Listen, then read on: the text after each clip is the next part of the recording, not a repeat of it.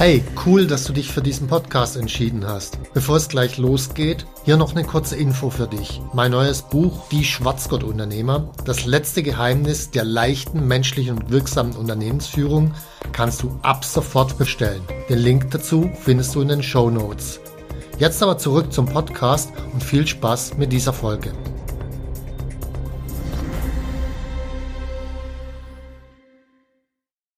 Also vielleicht sollte man sich nicht nur fragen, wie kriege ich den Konflikt raus aus dem Unternehmen, sondern an welcher Stelle in meinem Unternehmen könnte ein Konflikt richtig produktiv werden.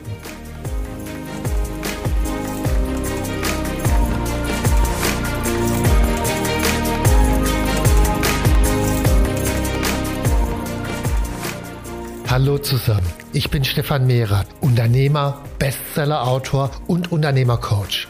Ich bin davon überzeugt, dass Unternehmersein die geilste Lebensform der Welt ist. In diesem Podcast möchte ich dich, wie meine jährlich über 1000 Seminarteilnehmer, dabei unterstützen, zum besten Unternehmer zu werden, der du sein kannst, zum Schwarzgurt-Unternehmer.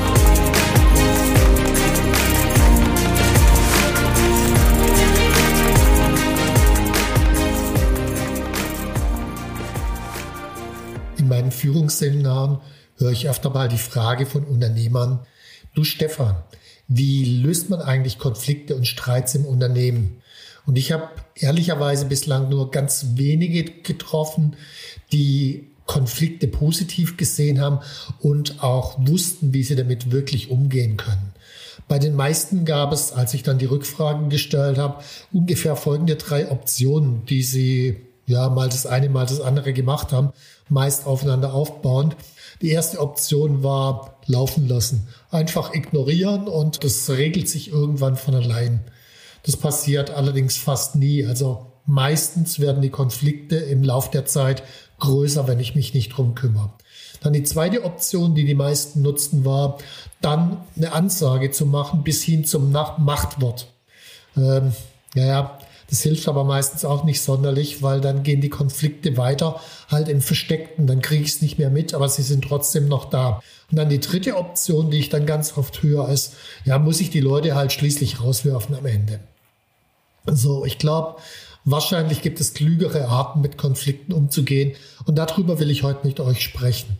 Also erstmal muss ich unterscheiden, es gibt erstmal zwei grundsätzliche Arten von Konflikten. Das eine ist der unproduktive und das andere ist ein potenziell produktiver. Unproduktive Konflikte, das ist so das klassische Ehepaar abends vom Fernseher, die sich immer über das Programm in die Wolle kriegen. Das geht endlos über die nächsten 10, 20, 50 Jahre bis zur goldenen Hochzeit, führt normalerweise nicht zu einem Ergebnis. Solche Konflikte lösen sich nur dann, wenn ich die Rahmenbedingungen ändere. Entweder ich schaffe den Fernseher komplett ab, Variante 1, Variante 2, ich schaffe einen zweiten Fernseher, einen zweiten Raum an oder einer von beiden schafft sich ein anderes Hobby an oder einer von beiden schafft sich einen anderen Partner an. Also ich muss die Rahmenbedingungen ändern, dann lässt sich sowas auflösen, sonst bleibt sowas unproduktiv. Genauso festgefahrene Rituale, also so Klassiker beim äh, Mittagessen. Wie schmeckt dir das Mittagessen? Andere sagt, warum suchst du schon wieder Streit? Also auch da festgefahren, auf jeden Fall unproduktiv. Dann gibt es die tendenziell produktiven Konflikte. Das sind zum Beispiel die Diskussion um eine Strategie zwischen dem Vertrieb und der Produktion. Die haben unterschiedliche Interessen. Klar, die Produktion, die will das Ganze möglichst sauber, möglichst perfekt machen. Der Vertrieb will in bestimmten Situationen möglichst viel verkaufen, kann sich beißen, muss sich eine Lösung finden, kann durchaus zu produktiven äh, Ergebnissen führen. Oder eine Integration von zwei unterschiedlichen Perspektiven kann auch sehr produktiv sein. Wichtig für diese produktiven Ziele ist Folgendes. Es muss erstmal ein gemeinsames Ziel geben. Also solange es noch einen Konflikt gibt, ist es ja erstmal gut, weil offensichtlich gibt es was, was die zwei oder mehr Leute, die einen Konflikt haben, noch aneinander bindet. Also wenn es keinen Konflikt mehr gibt, dann haben wir ein Problem. Aber solange Konflikt noch da ist, muss irgendwo eine gemeinsame Interessensbasis da sein. Dann gibt es Unterschiede in den Sichtweisen und Unterschiede in den Sichtweisen können auch positiv sein, weil niemand von uns hat den Überblick über alles und immer die beste Perspektive. Also die Wahrscheinlichkeit ist doch durchaus da, dass die andere Seite auch eine relevante Perspektive hat. Die kommen in Konflikt zusammen, also auch das kann positiv sein. Manchmal entstehen Konflikte auch aufgrund von geänderten Kräfteverhältnissen. Man hatte vor eine Lösung, Kräfteverhältnisse ändern sich, Bedeutung ändert sich äh, was, plötzlich entsteht ein neuer Konflikt über Ressourcenzuteilung und so weiter. Auch da ist wieder die Frage, okay, was ist denn das Gemeinsame dahinter? Also wenn sich zwei Abteilungen oder zwei Produktgattungen über Ressourcenzuteilung streiten, dann gibt's ja immer noch das gemeinsame Interesse, hey, wir wollen gemeinsam die Firma nach vorne bringen. So, wie ist so eine Methode? Wie kann ich ganz einfach an Konflikte rangehen? Die Antwort ist ziemlich simpel. Ich suche als erstes dieses gemeinsame Ziel. Zweitens suche ich die unterschiedlichen Sichtweisen, die zu den unterschiedlichen Handlungsideen führt. Also was führt dazu? Manchmal sind es Glaubenssätze, manchmal sind es bestimmte Wahrnehmungsmuster, Erfahrungen, was auch immer. Also diese unterschiedlichen Sichtweisen versuche ich rauszuarbeiten. Dann drittens, das ist wichtig. Ich lasse die jeweilige Gegenseite den Wert in der anderen Sichtweise suchen. Weil es gibt nahezu keine Sichtweise, die so blöd ist, dass da gar kein Wert drin liegt. Also irgendeine Art von Wert liegt fast immer drin. Und vierter Schritt, ich integriere das idealerweise in neue Idee, die beide Sichtweisen integriert eben. Machen wir mal ein Beispiel. Normale Firma. Wir haben folgende Situation.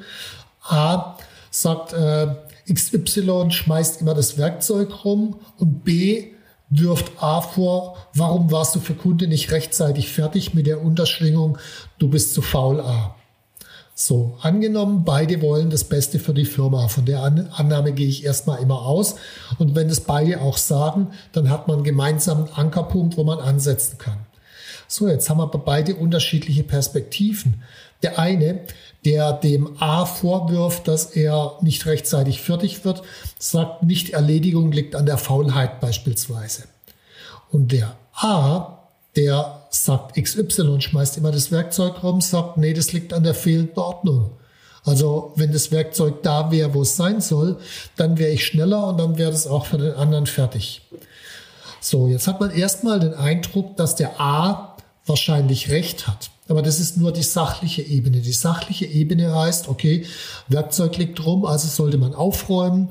Äh, auf der sachlichen Ebene hat A wahrscheinlich recht. Nur B, die Sichtweise ist auch wichtig, weil da kommt, wenn was für den Kunden nicht rechtzeitig fertig wird, kommt richtig Dampf unter den Kessel und dadurch entsteht eine Veränderungsenergie. Das ist der Wert von der Sichtweise des B, die Veränderungsenergie. So, jetzt kann ich das integrieren in eine Art Ordnungssystem für die gesamte Firma und dann kommt am Ende ein Ergebnis raus, das beiden nutzt. Also ich arbeite immer nach den gleichen Schritten letzten Endes durch.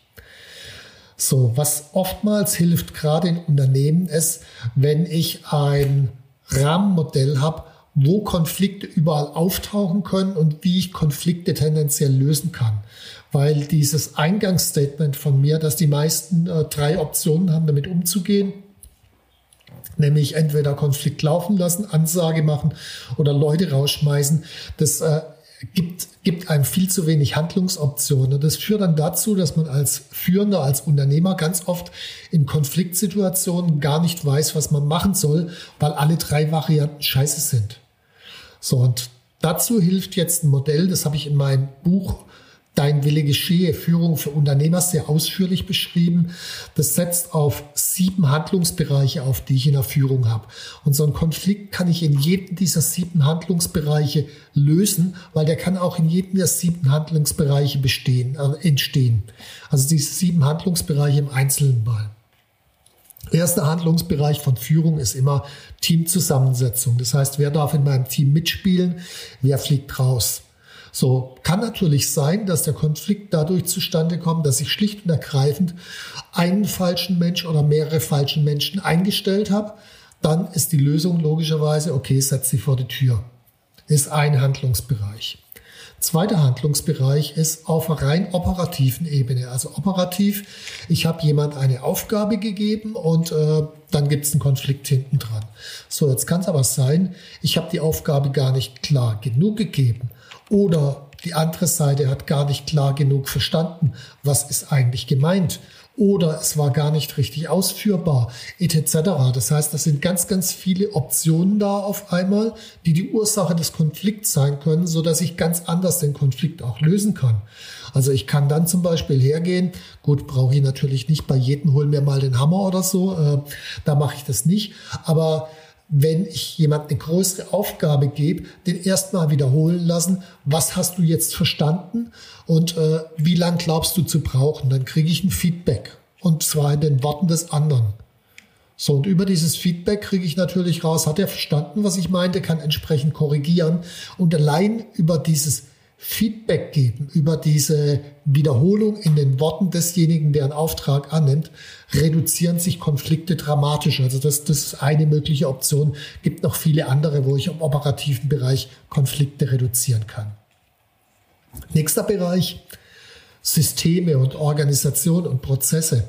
Es kann in manchen Fällen so sein, dass das völlig unabhängig von den Leuten ist äh, angenommen, ich habe einen Vertriebler und der Vertriebler, der wird nach Umsatz bezahlt. Das heißt, je mehr Umsatz der macht, äh, desto mehr Geld kriegt er.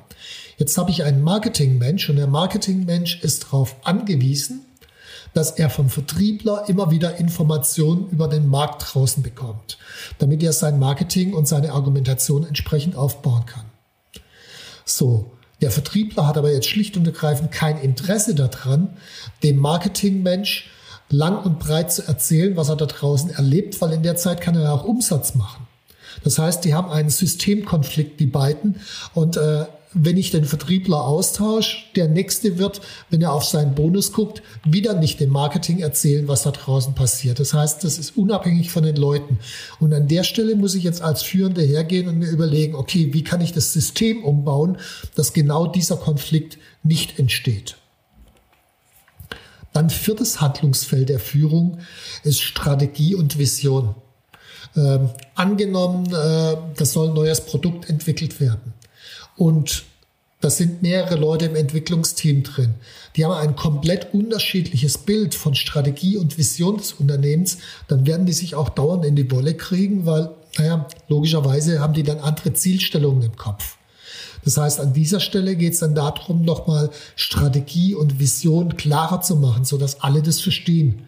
Viertes Handlungsfeld der Führung. Fünftes Handlungsfeld der Führung ist Kultur.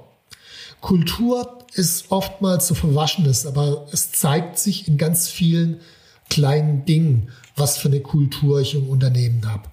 Also Kultur kann zum Beispiel sein, bei einer Unklarheit sofort eine Rückfrage zu machen. Es gibt manche Unternehmen, die wollen das so. Es gibt andere, die wollen das nicht so. Das soll das gesammelt werden und erst beim nächsten Meeting reingebracht werden. So, wenn da jetzt unterschiedliche Vorstellungen da sind, dann wird's halt permanent knallen. Und an dieser Stelle zu klären, wie arbeiten wir zusammen, ungeheuer wichtig, ungeheuer streitreduzierend. So, nächstes Thema, nächster Handlungsbereich ist Mitarbeiter- und Teamentwicklung. Also mal angenommen, einer hat eine Aufgabe, soll was erledigen, äh, was weiß ich, ich habe im Support ein, der soll Kundenanfragen beantworten, ähm, macht da dauernd Fehler, erzählt irgendwelchen Mist und wenn ich dann genau hingucke, stelle ich fest, naja, der Supportmensch, der ist erstens nie ausgebildet worden für seinen Job. Zweitens kriegt er Neuerungen, die die Produktion macht, kriegt er die gar nicht mit, weil da wieder ein Prozess fehlt. Das heißt, an der Stelle muss ich nicht nur meinen Prozess verändern, dass er es mitkriegt, sondern ich muss regelmäßig auch in die Mitarbeiterentwicklung investieren, dass der auch entsprechende Fähigkeiten hat. Und schließlich der letzte Handlungsbereich ist der Bereich der Persönlichkeit. Also ich glaube, Führung funktioniert immer durch Persönlichkeit. Und ganz oft ist es so, wenn schwache Persönlichkeiten an der Spitze stehen, dann nehmen die Streits überproportional zu, weil eine ganz zentrale Aufgabe von den Führenden ist, Streits zu schlichten oder einen Rahmen zu schaffen, in dem Streits stattfinden können.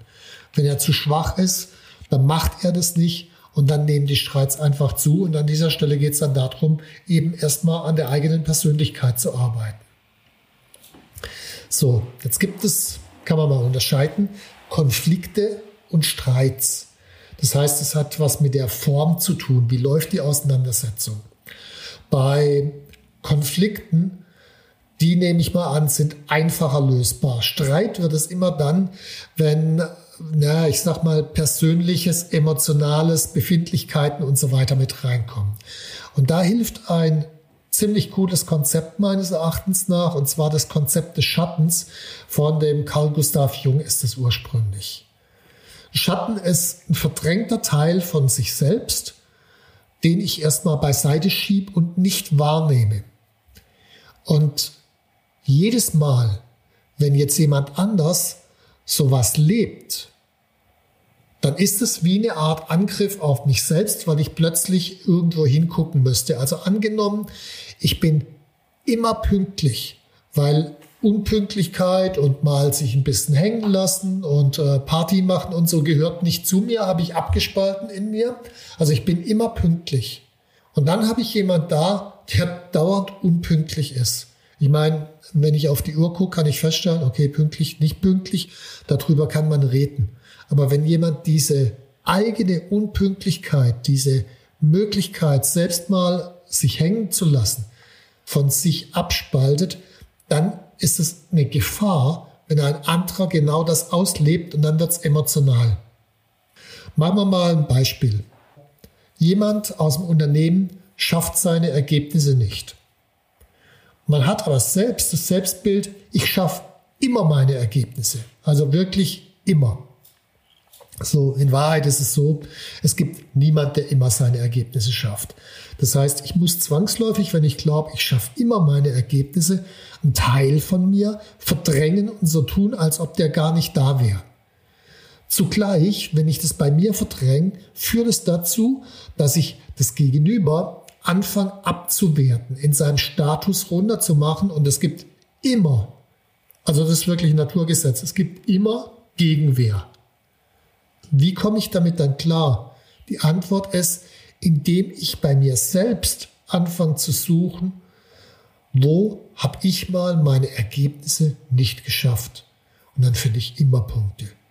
Und das für sich selbst anzunehmen und zu sagen, okay, dass ich manchmal meine Ergebnisse nicht schaffe, ist auch ein Teil von mir. Und in dem Moment ist es mir möglich, Verbindung mit dem Gegenüber aufzubauen. Er hat seine Ergebnisse nicht geschafft, ich schaffe die auch manchmal nicht. Und dann kann ich den als Mensch sehen, der, wie ich auch, manchmal die Ergebnisse nicht schafft. Und äh, natürlich wollen wir klar, dass Ergebnisse geschafft werden im Unternehmen. Aber es geht erstmal darum, eine Verbindung mit dem anderen Menschen aufzubauen. Und dann können wir immer noch schauen, woran das denn liegt und Lösungen für finden. Aber wenn ich den anderen wenn ich keine Verbindung aufbaue, den anderen abwehrt, werde ich niemals eine Lösung für finden. Also Annahme des eigenen Schattens ist der Punkt. Oder anderes Beispiel. Du hörst nie zu. Subtext, ich höre immer zu. Das ist natürlich Bullshit. Also es gibt auch Situationen, wo ich selber nicht zuhöre, weil ich mit dem Kopf woanders bin, weil ich emotional so aufgebracht bin, dass ich gar nicht zuhören kann, weil ich Angst habe, keine Ahnung, was auch immer. So in dem Moment, wo ich für mich selber akzeptiere, ich höre auch manchmal nicht zu, kann ich auch annehmen plötzlich, dass der andere gerade nicht zuhört. Vielleicht hat er gerade Angst, vielleicht ist er sich unsicher, whatever. Und aus dieser Annahme, wo ich den anderen als Person wertschätze, weil ich erstmal selbst meinen eigenen Schatten angenommen habe, kann ein viel ruhigerer Konfliktlösungsprozess in Gang kommen. Und Schatten, die können wirklich überall sein. Also jeder von uns hat hunderte von den Dingern. Jeder ist irgendwo Besserwisser, jeder ist irgendwo Narzisst, jeder ist irgendwo Manipulator und was es noch so alles gibt. Und erst dann, wenn ich das alles angenommen habe und gesagt habe, okay, ist Teil von mir. Ich bin manchmal auch narzisstisch, ich bin manchmal auch besserwisserisch, ich bin manchmal auch egoistisch und so weiter. Erst mit dieser Annahme komme ich aus einem Streit, wo ich den anderen mental abwerte, hin zu einem Konflikt, wo wir beide auf einer Ebene sind und an einer Lösung arbeiten können. Also Schatten ist ein unglaublich gutes Tool. wo man halt an sich selber arbeiten muss. Äh, das ist das Problem für viele Leute, aber wo man an sich selber arbeiten muss, um Streits eher in Konflikte zu verwandeln und dann in eine Lösung zu kommen. So, noch letzter Punkt, bevor ich mit dem Thema, wie man Konflikte im Unternehmen produktiv wenden kann, bevor ich damit fertig bin, möchte ich noch ein eher etwas anti-intuitives Führungstool vorstellen. Und zwar, man kann sich auch die Frage stellen, wie kann ich einen Konflikt auslösen? Also die meisten wollen den Konflikt loswerden. Manchmal ist es wirklich sinnvoll, einen Konflikt gezielt und bewusst auszulösen weil Konflikte, die zwingen zur Auseinandersetzung, die führen zu einer Integration unterschiedlicher Perspektiven, solange ich das noch im Rahmen halten kann, und die führen hinterher zu einer unglaublichen Klarheit. Und das ist der Wert davon. Also vielleicht sollte man sich nicht nur fragen, wie kriege ich den Konflikt raus aus dem Unternehmen, sondern an welcher Stelle in meinem Unternehmen könnte ein Konflikt richtig produktiv werden. Und das ist oftmals an Punkten, wenn sich aufgrund von Partikularinteressen Einzelner oder von Abteilungen oder Gewohnheiten vieles verfestigt hat, dann ist sowas, Konflikt auszulösen, durchaus, naja, ein Opener von dem Ganzen. Lösen muss ich es dann immer noch logischerweise. Aber damit kommt einiges in Bewegung. Oder wenn ich ganz viele Leute habe, die, ich sag mal, sich irgendwie einen gemütlichen Lenz machen in der Firma, und ich finde einen neuen Initiativen Mitarbeiter und den dann mehr zu loben vor den alten, könnte knirschen. Also es wird immer knirschen, logischerweise. Muss ich natürlich dem äh, neuen Mitarbeiter dann auch sozusagen den Rücken frei halten an der Stelle. Aber damit brechen Dinge auf, die verfestigt sind.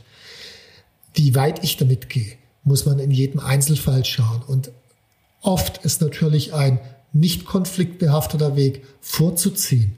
Aber manchmal geht dieser Weg viel schneller, viel klarer und viel einfacher. Also manchmal ist es auch sinnvoll, wirklich Konflikte zu schaffen. So, wer dazu jetzt mehr wissen will, äh, zum einen hatte ich vorher schon erwähnt, mein Buch Dein Wille geschehe, Führung für Unternehmer unten in den Show Notes. Und dann noch mit praktischen Übungen, wie geht man mit Konflikten um? In meinem Führung 2 Seminar, auch dazu der Link unten dran. Und ansonsten jetzt viel Spaß beim Lösen von Konflikten und äh, naja, für manche auch beim Erzeugen von Konflikten. Tschüss. Wenn dir mein Podcast gefallen hat, dann abonniere und like ihn doch einfach. Mein Ziel ist, dass du zum besten Unternehmer wirst, der du sein kannst. Zum Schwarzgurt-Unternehmer. Tschüss und bis zum nächsten Mal.